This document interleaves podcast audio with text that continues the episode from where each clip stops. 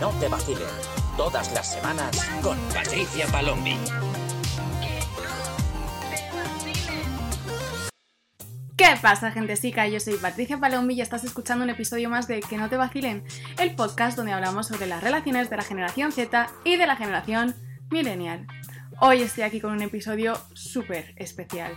Y es que hoy vamos a tener una entrevista que está un poquito centrada sobre todo en los problemas masculinos. ¿Por qué? Porque a mí me han dicho algunas veces algunos eh, oyentes, hombres heterosexuales además, que se sienten un poco discriminados porque piensan que solamente me dirijo al público femenino, cosa que no es así, porque ya he aclarado muchas veces que todos los consejos que doy son mm, para todo tipo de géneros. Entonces no eh, va específicamente a las mujeres, simplemente que, bueno, cuando hay algún ejemplo en concreto, si me ha escrito una mujer, hablo de esa mujer en femenino, si me ha escrito eh, un hombre, hablo de un hombre, pero en general, todos los consejos que os estoy dando y que os llevo dando durante todas estas temporadas y todos estos episodios no son más que una manera de aprender a relacionarnos muchísimo mejor entre nosotros, tengas el tipo de relación que tengas y te definas como te definas. El caso es que, como me lo han dicho varias veces, he decidido que en esta nueva temporada voy a intentar incluir un poco más los problemas masculinos, pero como parece que a mí mm, no se me hace mucho caso, estoy pidiendo ayuda a ciertos expertos que son hombres que tratan con este tipo de problemas para que nos ayuden un poco a comprender cuál es la perspectiva masculina en todo esto y que nos den un punto de vista diferente al que solemos tener. Así que os dejo a continuación con la entrevista a James Marshall, pero que tengo que decir que es una entrevista en inglés, entonces los que tengáis el inglés un poco regular, no os preocupéis, eh, la entrevista está con subtítulos en castellano. Y si no lo podéis ver aquí, porque quizás lo estáis viendo desde Apple Podcast, por ejemplo, en vez de en Spotify, donde no tenéis el vídeo, también va a estar subido a mi canal de YouTube, arroba patpalombi. Y además me acaban de poner una opción de podcast ahí en, YouTube y me viene fenomenal. Así que no os preocupéis, eh, ya sabéis que en todas mis plataformas va a haber fragmentos de esto. Os repito, va a estar subtitulado y si no es aquí, podéis encontrarlo en YouTube. Así que os dejo con la entrevista. Okay, so James, welcome to my humble little podcast. Welcome and thank you for being here. James is the founder and CEO of The Natural Lifestyles, which is a platform where you teach or coach men in their relationship with uh, women. And you do it through five principles, which are natural seduction system, meditation, confidence, sexual mastery, and lifestyle design. So tell us a bit about that. All right. Well, thank you for having me, Patricia. It's a pleasure, and it sounds like you've done your research, which is awesome. Uh, I've been there. Glad you've done some stalking. Uh, so yeah, I'll give you the brief uh, history of my work. So I've been a dating coach primarily for men for the last nearly 15 years. Started off in Australia and then moved to Europe about 10 years ago. And primarily, I teach live workshops for men usually, let's say, shy, nice guy types of guys that are often overlooked by women. And I teach them very practical, hands on tools about how to go and meet strangers because that's the way that most men will have to do it uh, in a way that's honest, upfront, clear, direct, not sleazy, not creepy, um, but gets the, the point across. And so I take men out literally on the streets, in parks, cafes, bars, and uh, push them to go and talk to ladies with hidden microphones on, listen in on their conversations, and uh, then give them them feedback. Uh, I've also moved into like all the correlating areas that men need in order to be, let's say, to be attractive and successful in life. So it's not just about, certainly not just about, you know, pickup lines or tricks or tips to kind of, I don't know, hustle women it's really a holistic training. So I've got a lot of background in meditation, in posture, movement, body language, uh, and sexuality training. So I have a lot of different kind of specialized trainings that I do for guys, including live sex workshops, tantra, BDSM, uh, lifestyle design. So helping guys to build a lifestyle that is attractive and fun. Uh, and also, we do men's retreats, which look more at the, the spiritual and masculine side of uh, a man's development. So we, I have a farm out on, in Portugal where we bring guys out for rewilding and ayahuasca ceremonies and all sorts of cool shit. So yeah, it's a very broad uh, spectrum of training. That's you know, I get guys in with the promise of you can get girls, and then I teach them how to meditate and become awesome men, and then they get ladies as well. In a nutshell. And and it's also like very international because I've seen in your page that you do it like in Australia, Europe, and uh, United States. No. Yeah, yeah. I mean, I've been kind of looping the globe for over ten years now, so. I have a team of coaches. It's not just me. A specialized team that I've been working with for over a decade. Very um, high-end coaches with different niches and different specialities. And me and the crew of yeah, we travel to to the US all throughout. Mostly in Europe is where we mostly work, but we're we're over in the states at least once a year. And we started out in Australia, so the first five years was training there. Um, yeah, I've taught I don't know taught in twenty plus countries at this point. Yeah, I I have to say that I was very surprised that a thing that you do like a thing like that exists like it's like a training camp for like men in like relationships but like in all the phases of the relationship which is like very interesting and yeah i've also seen that you have like this team but i'm very curious like the first thing that i'm very curious about is like how this all started like how was like how did you come up with this idea how did it all start um, well i didn't plan it. It wasn't like a career path that I exactly planned out. Before this, I was a musician, martial artist, massage therapist, one time porn star. Uh, so I've done a lot of different things in my life. And yeah, whatever it was 15 years ago when I was living in Melbourne as a broke musician, uh, one thing that I was really good at was meeting women. And I met another guy who was also good at that. And this was at a time in the early 2000s when there was the rise of the pickup artist. So um, it, it, that kind of that phase is really past now. There was the, the book The Game. There was a whole bunch of companies that sprung up, mostly in America, that were teaching, uh, let's say, fairly shady techniques for trying to get women into bed. And a lot of them would, just didn't work. They were cheesy and creepy and weird. Um, and so at that same time, there was an international um, groups of forums and men that would meet. Often the nerdiest, dorkiest men would meet, you know, in the backs of pubs or at someone's house and trade tips. And so I got into those communities in Australia early on and saw that what was being taught or what was being shared was certainly not functional in Australia because culturally it didn't work and it wasn't ethical as far as I was concerned. Uh, and so I met this one guy who suggested we used to roll and party together. He's like, "Why don't we do this? Why don't we teach something that's natural?" Was the you know kind of the idea like, and so initially we just would get guys through online forums and really, our, our motivation in those days was to get paid to go out and party on the weekends. And so we started doing that, not charging very much, and gradually figuring out how to actually backwards engineer what guys that were competent and confident and natural and smooth with women did, uh, because there was, and that's I guess the way that my mind works is I'm good at breaking down behaviors and and putting them into kind of digestible chunks. So it took a number of years of experimenting to figure out a system for teaching because initially it was like we'd go out, talk to girls, bring the guy in, and just try and involve him.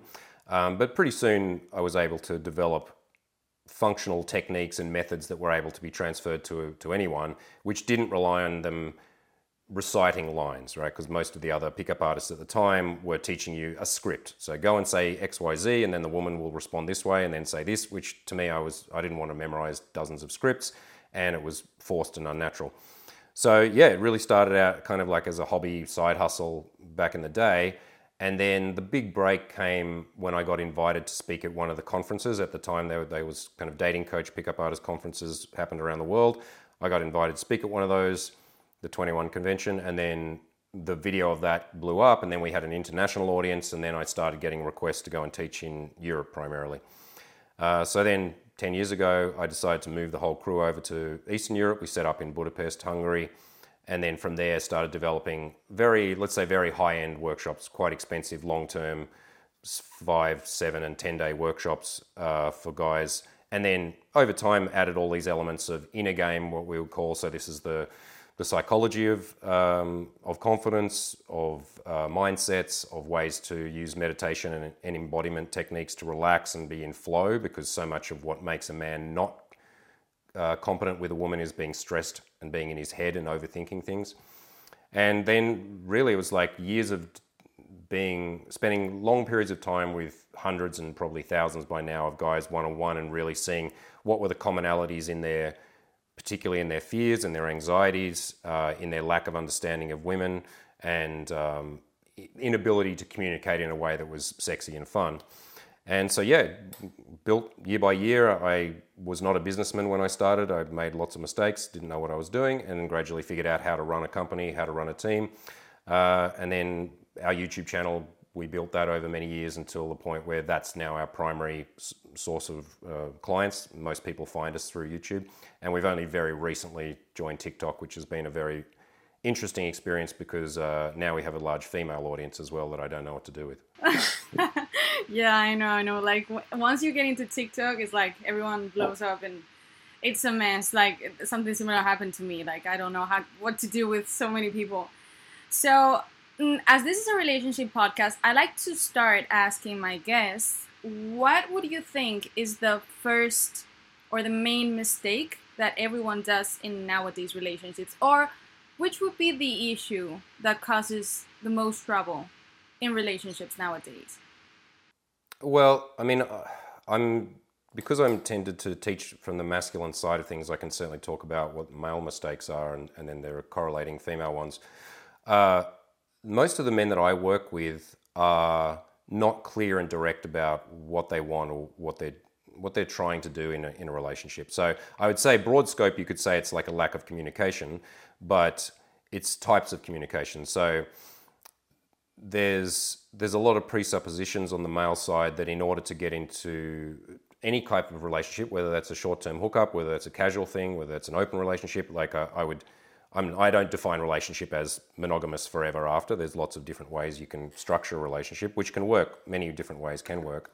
Um, but it's but the problems being people not being clear and direct about what they actually want. Usually out of fear of losing the person, or or out of fear of uh, you know hurting somebody or offending somebody. So usually it's not done. Certainly not the guys that I work with. They're not necessarily doing it in order to trick someone or fool them. They're just uh, not able or don't think that they're able to be honest about what they want. And my experience has been that women will certainly respect a man who is clear and honest. She may be uh, like mildly offended or disappointed if the thing, if what he says is not what she was after, but it's not going to lead to slash tires and you know screaming matches on the street if the if the man is clear and and uh, upfront straight away. So most of the guys that I work with, you would consider them to be pathological nice guys and that is um, there's a diff- big difference between being kind and nice, and nice is is usually used as a strategy to try and get what you want, which involves some form of deception. So not not actually stating that you want to take somebody out, most women have had the experience of being with uh, having a male friend for long periods of time who one day tries to kiss them when they're drunk or profess their love to. It's not the moment. yeah, which is which n- almost never works and is uh, usually very disappointing and awkward for the woman and and very embarrassing for the man. So you know, I teach directness as a not just not just in the beginning phases, but certainly in the going up and talking to someone and letting them know that you find them attractive and that's why you're talking to them. Uh, that you're not there as an excuse, you're not pretending to be their friend, uh, to be bold and upfront. And this sets up, you know, either it's a hard no or, or there's a possibility for something to happen. And then this sets up a good, I think, masculine feminine dynamic where the woman can respect the man for his decisiveness, for his clarity. And of course, the man needs to also then be adaptable and be able to adjust. It's not just about, you know, forcing anything or going or only going for what you want and not compromising. So yeah, like broad scope, I would say it's that there's a lot of unspoken expectations on both sides. Uh, people fear speaking the truth because they don't want to be rejected, or they or they're afraid of revealing themselves because they think they're not good enough. So yeah, lots of personal internal anxieties, lack of sense of worthiness, uh, unspoken um, misunderstandings that could be cleared up fairly easily by clean communication. Right. When you were um, explaining how um, how was your path, you said something about not working, certain things not working in Australia because of the culture. Do you think that depending on which country you're in, like the way that people have relationships or communicate, like it changes, like the culture changes, or it really you can have like a strategy that can like work everywhere.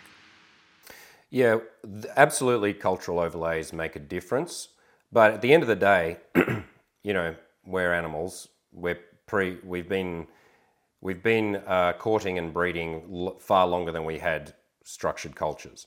So, I would say actually, usually it's the the matter is that culture gets in the way of of what is actually really natural, or or it enhances it depending on the culture. So, you know, for example, when I teach in Nordic countries, Norway, Sweden, for example, um, no one talks to each other on the streets or in any capacity outside of being drunk in a bar or the bare minimum when they're dealing with service staff, right? Like the, the, the culture is to leave each other alone. Whereas, you know, I've spent a decent amount of time in places like Brazil or Latin cultures where, or New York, for example, where people bump into each other, make comments, chat, flirt, fight. You know, there's, there's a lot more kind of uh, just interaction between people. So in a scenario, in a, in a culture like that, your likelihood of bumping into people or, or starting interactions is going to be much higher. Whereas in a place where it's, it's colder or people keep their distance from each other, then that's going to be uh, less. Now, for, for an, uh, let's say a relatively attractive woman, this may not make much difference either way because men will figure out some kind of way to try and get your attention. It's just the, nat- the nature of the dating game is that, uh, you know, men need to make most of the moves, and certainly initially. And uh, if a woman's attractive, many men, in, often in not very good ways or in sleazy ways or in awkward ways, but they will be trying to get their attention. So when it comes down to on the male side, if you're in a culture which is cold and distant, then you you need to break the cultural norms in order to get something started. But what I found is once you get below those basically surface level communication styles, it's more or less all the same, regardless regardless of religion, regardless of culture.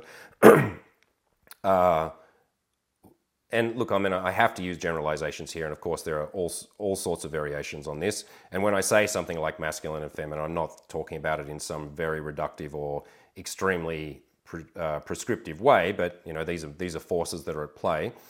Um, so when a when a man is able to break through the cultural taboos or rules about whether or not you're supposed to talk to people or in what capacity, or whether you're supposed to ask a woman out in a cafe as opposed to in a bar, uh, then it tends to all work more or less the same. And then, it, then it, there's much more variation between individuals than there would be between the cultures, let's say. Right. Um, you've said you've said something about um, like normally it's always the man that makes the first move, and uh, what do you think about that? Because this is something that's being displayed like in the relationship um, world and talk. Like people are starting to talk a lot about men should not do it or men should do it. What do you think? What's what's your take on this? Uh, I, I don't think it comes down to should or shouldn't. It's just what is the facts. Like if I could live in a world where women approach men all the time, I'd be like, sweet sisters, go for it. Like I would be all for that. And uh, I've personally, you know, as a relatively attractive man who's pretty savvy and social and dresses well, I've been approached by women three times in my life. Uh, I, I, remember each one of them because it was so shocking. Is it really that shocking for a man, like women approaching them? Well, so it was it was shocking in the sense that it had never happened before. That's what I mean. It's really that rare, that that. that Absolutely. It doesn't yeah, we happen. just we just released a video on my YouTube channel where I went out with a friend of mine who's a you know, a very attractive model. And we had a pickup challenge where we had an hour each to go and talk to guys. And she won.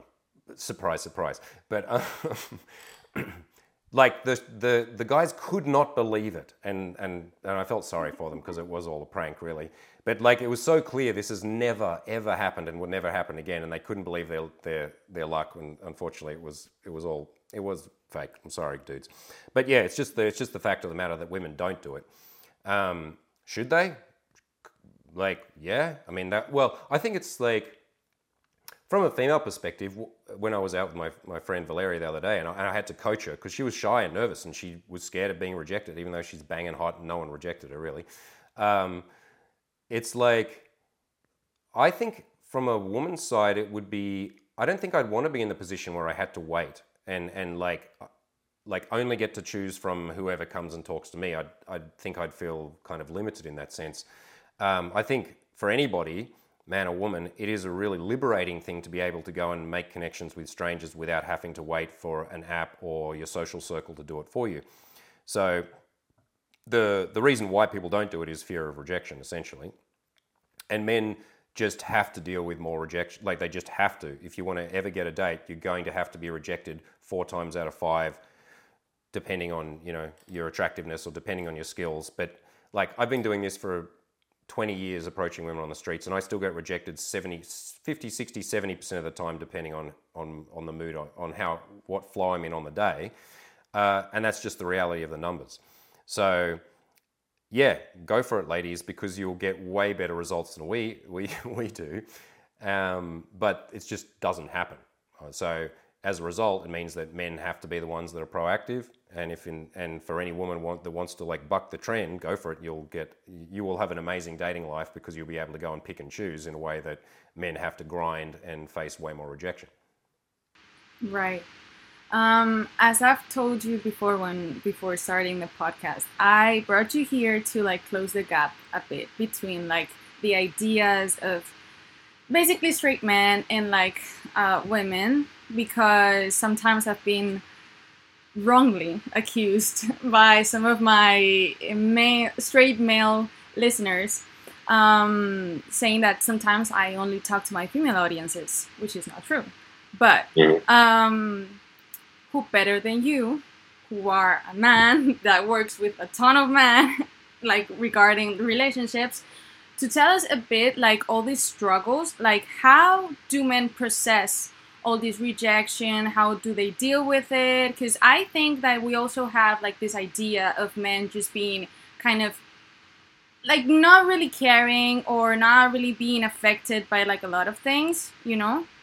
And I don't think that's true. And like as you go like through the whole phase, like from the beginning to the end, like could you tell us like what are some of the struggles that men face from the beginning then like in the middle part when they're already like starting to know the girl and then like at the end. Yeah sure. Well the first thing to note is that there is a massive class system within the sexual market. So and that goes for both men and women. So we like if we're talking about the struggles of men and women we actually do need to divide them into categories because there are certain small percentages of men who get the vast majority of attention from women. Uh, and for those, like, and this is based on surprise, surprise, attractiveness, height, race, uh, status primarily, right? And, and, and social, social access and social ability, right? So there are, so, and the statistics back this up 100% if you look at like T- Tinder statistics, for example, it's the top 20% of men who get 80% of the attention from women, and the bottom 80% of men, defined by the algorithm, you know, you know, not defined by me, get almost no attention. Right? So there is a massive wealth gap, let's say a sexual wealth gap, within within the spread of what men experience. So the ballers, the players, the guys that uh, you know, the hot dudes, the chads, the you know, those guys get the vast amount of attention and therefore dates and sex and options to relationships. So they're living in a very different world than the vast majority of other men. And I think often when women are complaining about men in some kind of way of them being insensitive or players or whatever, they're talking about that tiny niche of men. Uh, and then they're not really, um, for most women, they're not even aware of the rest of the spread of men because they're invisible. And so, if we talk about that other group, which is the vast majority of men on the planet to a greater or lesser degree, uh, unless they're extremely proactive and put themselves out there, they will be invisible for life, right? Like, or, or I mean, people will eventually maybe hook up with someone through a social circle eventually, or, or, or through an app eventually, or whatever. But there are there are massive groups of men who are uh, chronically lonely, right, and chronically not seen as sexual prospects. And so the struggles, and, and this, there's, a, there's a big, um, what do you call it, like spectrum of that from total incels to who, who no one wants to be, no one wants to spend time with and don't, or, or don't have access to anybody and so therefore they're just, they're left behind, through to the guys, the, the average guy who, if he's single, his dating life consists of long periods of, of, of celibacy, maybe occasionally getting lucky in some random hookup or something, starting something with a girl and then her flaking, you know, this, and this might go on in a frustrating capacity for two, three years before maybe he ends up in a relationship with someone that often he didn't really choose and doesn't necessarily want to be with, but has to out of scarcity, right? And then the relationship the relationship lasts for as long. I mean, I'm I'm giving a a generic story here, but I, this is the stories that I hear every single day and and have you know with many different variations, but similar kind of um, you know points in the narrative. So, like when we're dealing with the average average man, yeah, the dating game sucks. It's gotten much much worse since the advent of Tinder, Instagram, and OnlyFans and sugar dating sugar, dating websites. Much much worse. Um, and so, for the average man, he's told now, like, which is weird that 15 years ago, meeting someone online was considered to be creepy, and now if you meet someone in real life, that's considered to be creepy uh, in general but yeah, like th- those men are kind of told, well, you date by if you when the when the time is right, the right person will come into your life. No, she won't. That's not true. Uh, you know, go on the dating apps. Like ninety percent of the women will never even see your profile. Like they won't they won't even, they won't even see it. So the ninety and and there's an, something like 10 to 1 ratio of men to women on those dating apps. So the game is stacked massively against you. So you are going to fail in the aggregate. Um, this leads to feelings, massive feelings of unworthiness, right? Because often the struggles that men have is that they're only perceived to be valuable by their utility, so what they produce, what they own, uh, and what social clout they have. And this is again a generalization, but a lot of men don't feel like they have any value, and nobody cares about them outside their family and their mother or whatever. Uh, that they're not that they're not valuable inherently as a human being that's why they have to bust their asses for 80 hours a week to prove themselves to you know build something so that one day if they have the right car and the right watch and the right whatever then maybe they'll get some attention from women. Uh, so the, this is the like interestingly when i started coaching you know i thought i'd learn a lot about women and the dynamics between women, men and women which i have but i learned so much more about the hidden pain of men. Because they tell me things like a you know like a hairdresser or something that they wouldn't tell other people things they wouldn't tell their psychologist. Guys, that, and I get guys who are extremely successful or very competent in their work life and so on, uh, but they feel like they're essentially not worthy as human beings. And so much of it comes from just being ignored by women. Uh, and then my solution to that is to actually teach them that it's not that actually that hard to get the attention of women and the women that you actually want when you learn to just bowl up to a stranger and say, Hi, how are you? You look pretty. What's your name? Because that's such a randomly weird thing to do these days in most places that it that it works, but you have to do, you have to put in numbers. You're like, a guy is going to have to approach 100 strangers well in order to get a handful of dates. And that's a, you know, that's a hard statistic to handle. But once you once you learn that no one, no one can, re, no one can reject you as a human being after talking to you for two minutes. They don't know you. They, they don't have the right or the authority to decide that you're a shit human being. So you've said something about like men not not attractive men being ignored, and I kind of think it's the same for women, because like I think that thinking that just because you're a woman you can just like get men, it's also kind of utopic, you know, because like I also know a lot of women who are not attractive and have really low self-esteem and they do not get dates either. Like it's not just a problem of maybe like unattractive men. I think it's a problem like of unattractive people in general or people with lower self-esteem don't you think so? Yes that is true. It's just that the like when you look at what uh, a lot of women will expect from a man it'll be a much higher bar than what a man will expect from women. So in terms but of but that's the other is, thing that I was gonna ask you because like you also mentioned something about like uh, wealth or like the status and this and that, but like when I go to the streets, like in real life, like my friends, the, the, the girls that I know, like they don't give that much importance to, for example, like the money that a guy has. Maybe that's cultural. Maybe in other um, places, like that's a lot more important. But I don't know. Like the my girlfriends, like they don't really like care that much about like wealth or status, rather than a guy that's like you know, like a good man and like treats them well and like it's kind of attractive. I would put like attractiveness before wealth in a lot of like you know ranks.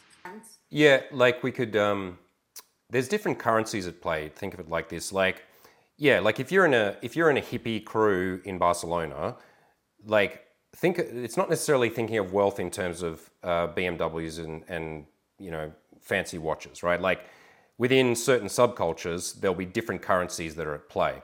So in the hippie, you know, I, am an old school hippie from back in the day, and uh, there was the cool hippies who had the better teepee at the festival and had the right tattoos and knew everybody and gave tantric massages or whatever. Those were the currencies that mattered in that particular scene. And yeah, if a stockbroker walked into the festival flashing money, everyone would be like, "What the fuck," right? So yeah, don't think of it as just like it's not like exact bank account numbers. It's that status when we think of it, because I think when people talk about that, they think of, oh, that means a guy in a suit, uh, you know, driving a fancy car. Yeah, that, that, that exists in Wall Street in New York or in like in, in the Golden Mile in London or whatever. There'll be certain places where that avatar of status is the thing and others where that's considered to be disgusting.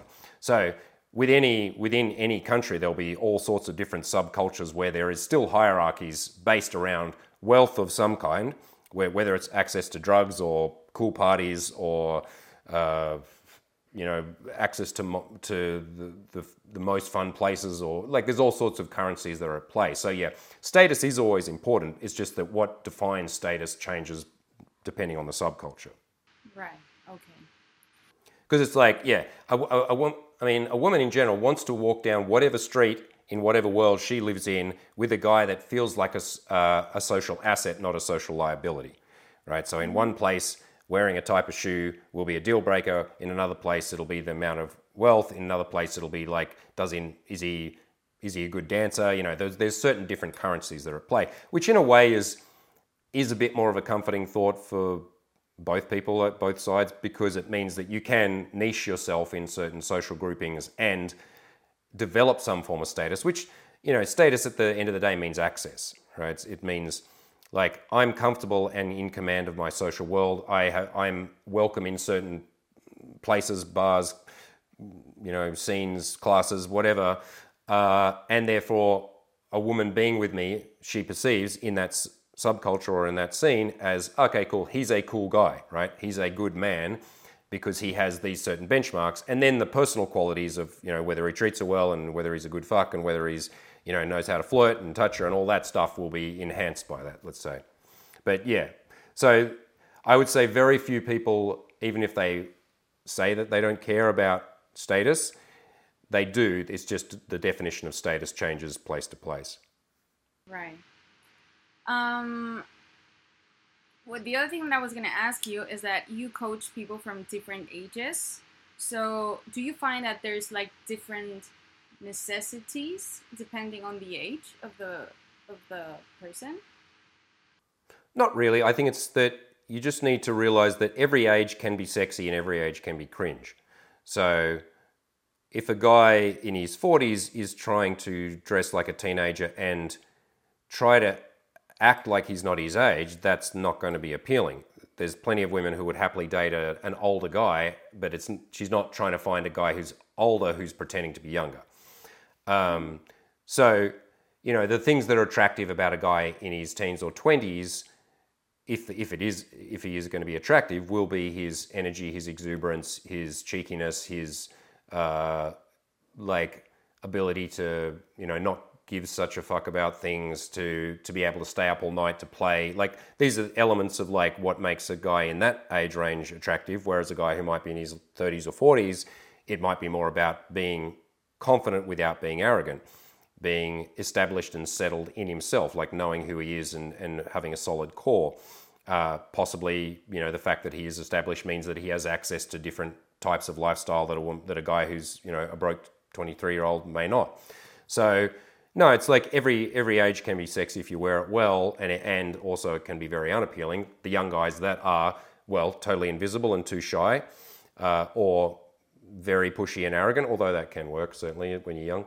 Um, and then a guy who's older but has a lot of insecurities is not going to be attractive because if that might have been cute for an emo 19 year old emo kid, it's not cute when you're 39. So I teach, you know, I teach guys into because I don't, as I said before, I don't teach them scripted lines. I'm teaching them principles that then they adapt to their own personality. So it's always really fun and interesting to watch when I teach principles how the individual man then changes it and it comes out in a way I wouldn't expect.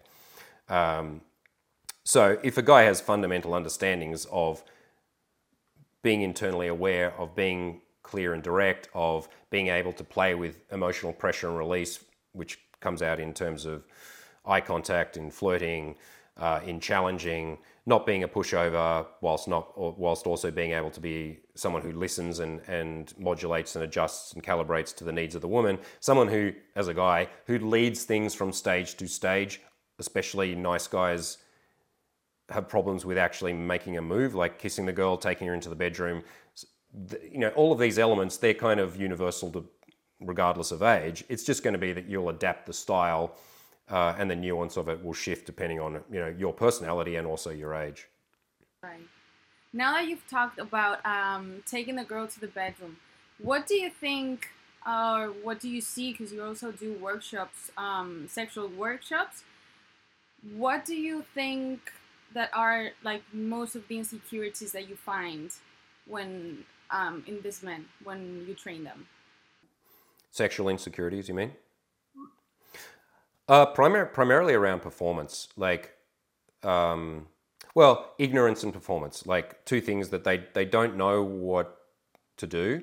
There's, there's certainly plenty of men who don't care that they don't know what to do. They don't come and train with me, but there's, I, I get a lot of complaints anecdotally and now through TikTok and various networks from women that so many men just don't care. Like they're just not concerned with understanding a woman's sexuality, uh, you know, her, her anatomy, what a clitoris is, where it is uh, that they just want to get off, which to me is like, why bother having sex if that's the point? But there's unfortunately there's there is you know plenty of men who view sex that way, but then there's also lots who want to be good and want to have and want to please, and sometimes that can be the problem is that they they're so concerned with pleasing the woman.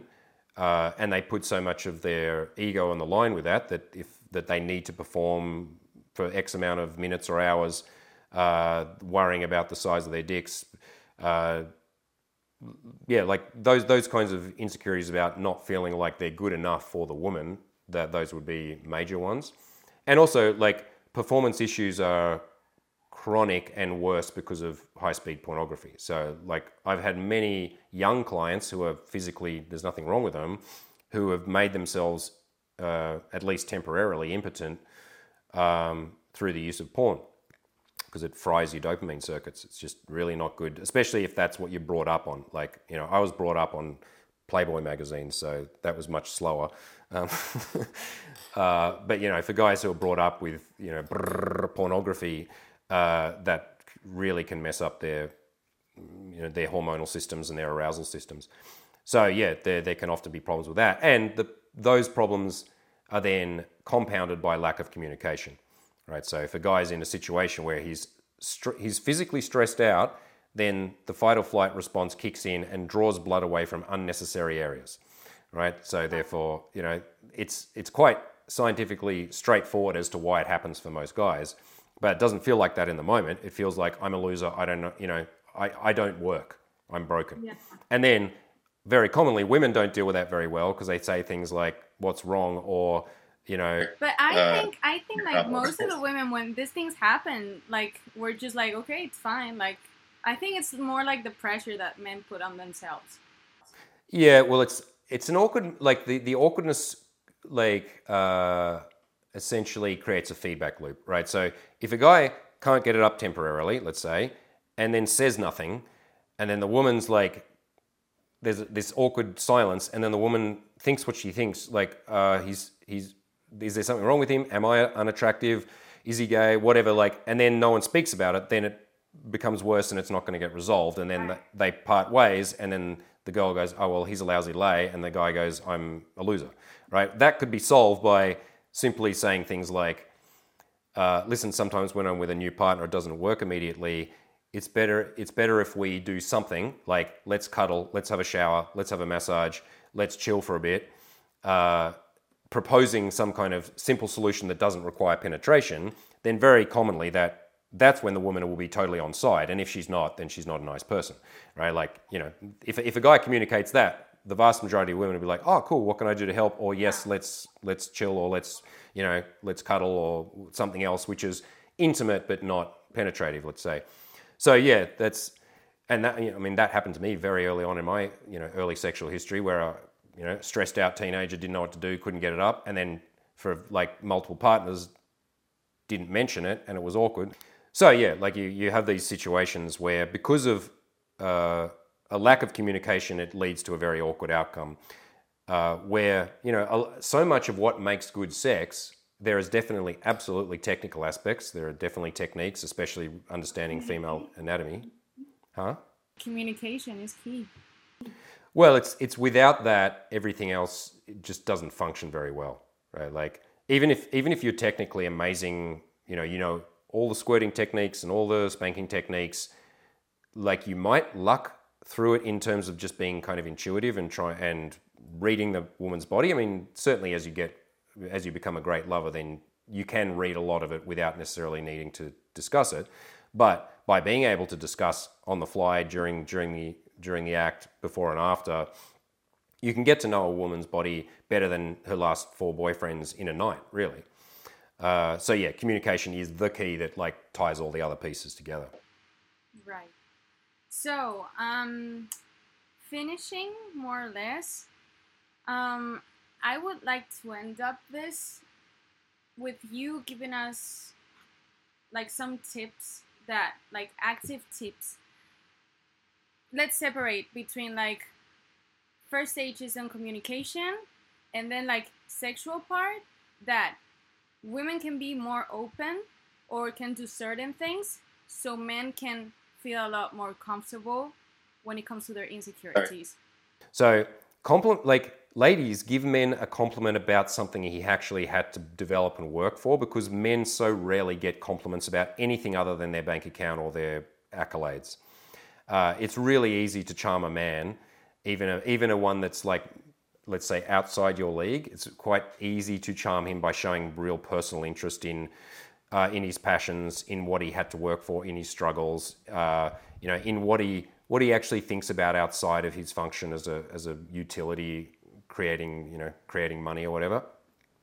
And it works. That also works, you know, similarly for for women, right? To because at the end of the day, people want to be seen and heard, and modern societies work against that. We, we they create atomization and and loneliness and so when you can actually look someone deep in the eyes and let them know, I actually see you as a unique human being, that's very validating, it's very sexy, uh, and it makes the person generally want to be closer to you in some capacity, romantically or friendship or otherwise. So, you know, those would be some basic tips on that. Uh, let's, if, if we're talking specifically sexually, be firstly be wary of being critical. And look, this works both ways. You know, if I said to a woman while she was going down on me, "That's that blowjob sucks. Do it better." Uh, that would be a horrible thing to do, and it wouldn't get me a bladed blowjob, and she wouldn't. It, it would be bad, right? Whereas if I said something like, "That's amazing," and I won't say it in the voice that I would usually say it in, but you know, I'll say it straight. That's amazing. Let me show you something that I else that I really like, right? That's that's going to then encourage her to want to learn a new technique or to you know to do it better, let's say, but in a way where it's like, I like what you're doing here's here's something I also like. So the same same goes you know, on the female side. You know, I once was with a woman who like turned and barked at me, "Do better." Like she was from Eastern Europe, so she didn't speak great English, but she's like, "Do better." I thought that was actually quite funny, but for many men that would have been mortifying. But that's not the way to, to, to, to make your man, or you know, be be hard, or like what's wrong, or uh, you know, anything where it's like adding criticism in a tense moment is not going to assist anybody. It's going to make him feel shit. So, you know, if there's an awkward situation or, or it's clear he doesn't know what he's doing, right? He's fumbling with the bra and he doesn't know how to take it off or, or he's, you know, stabbing around on the clitoris in totally the wrong way. If the woman says, that's wrong, you, that, that's not how you do it, okay, mostly that will trigger someone's pride. If the woman says, let me let me show you how I like it. Takes his hand and puts it on her pussy, and then and then says, "Relax your hand. Let me show you." Then then she'll see what kind of man he is because I, I have unfortunately heard responses to these kinds of things where the guy says, "I know what I'm doing," or "No, no, my last girlfriend likes that." I you know anything like that. Then you have all, then full rights to put your clothes on and walk out the door because that guy will not learn. Uh, sexual arrogance is is absolutely you know not going to help anybody. So, but a lot of guys will be so grateful and so relieved that she's helping, and it's and it can be done in a really sexy way. It doesn't like need to be like going to the doctor. It's like let me show you. Here's something I really love. Um, that that pressure there is a bit too much is a bit too sensitive for me as opposed to that sucks right so things where she can give him feedback around okay this is not exactly how it is uh, not not exactly what I want in a way that's gentle, uh, and then gives then but also gives the instruction on what actually to do. And if the woman doesn't know, because a lot of women don't know themselves very well, you know, don't know their anatomy, don't know their arousal responses, or they when they masturbate they only do one thing, and so they don't understand their you know the complete pleasure possibilities that they have. Then it can be a, a thing of like, well, I don't really know what feels good, but let's try this. And that works really well for both men and women.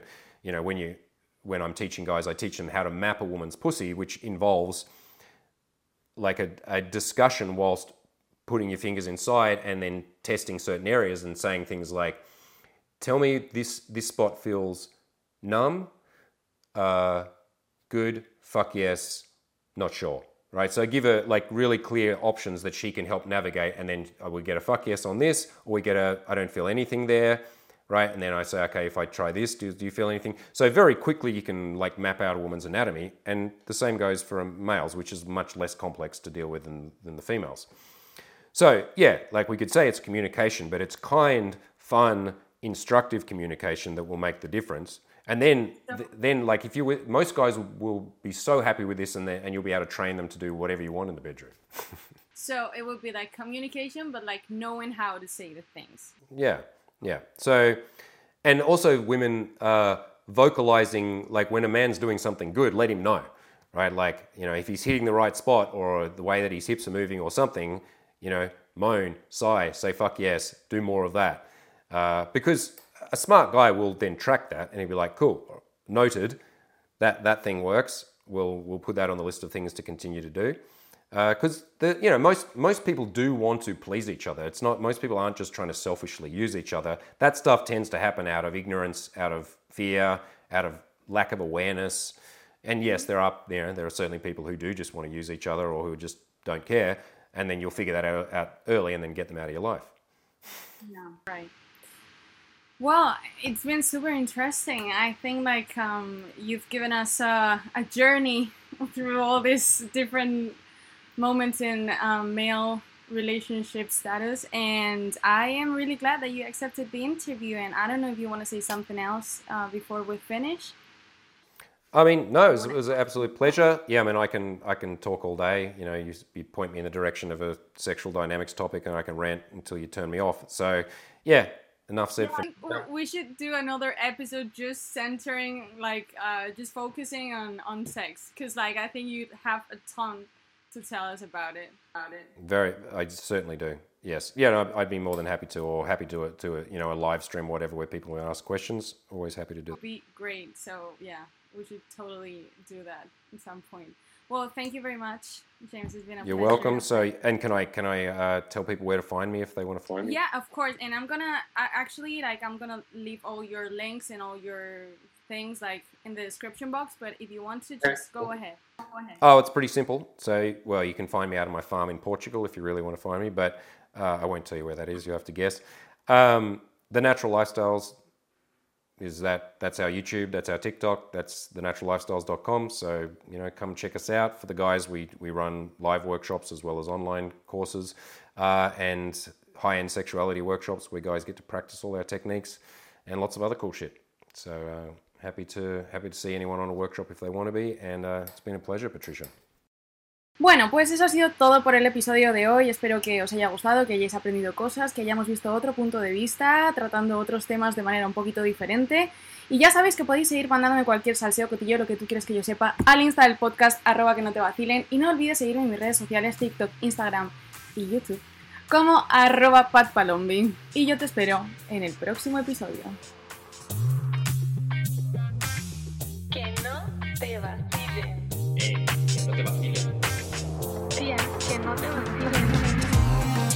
Que no te vacilen.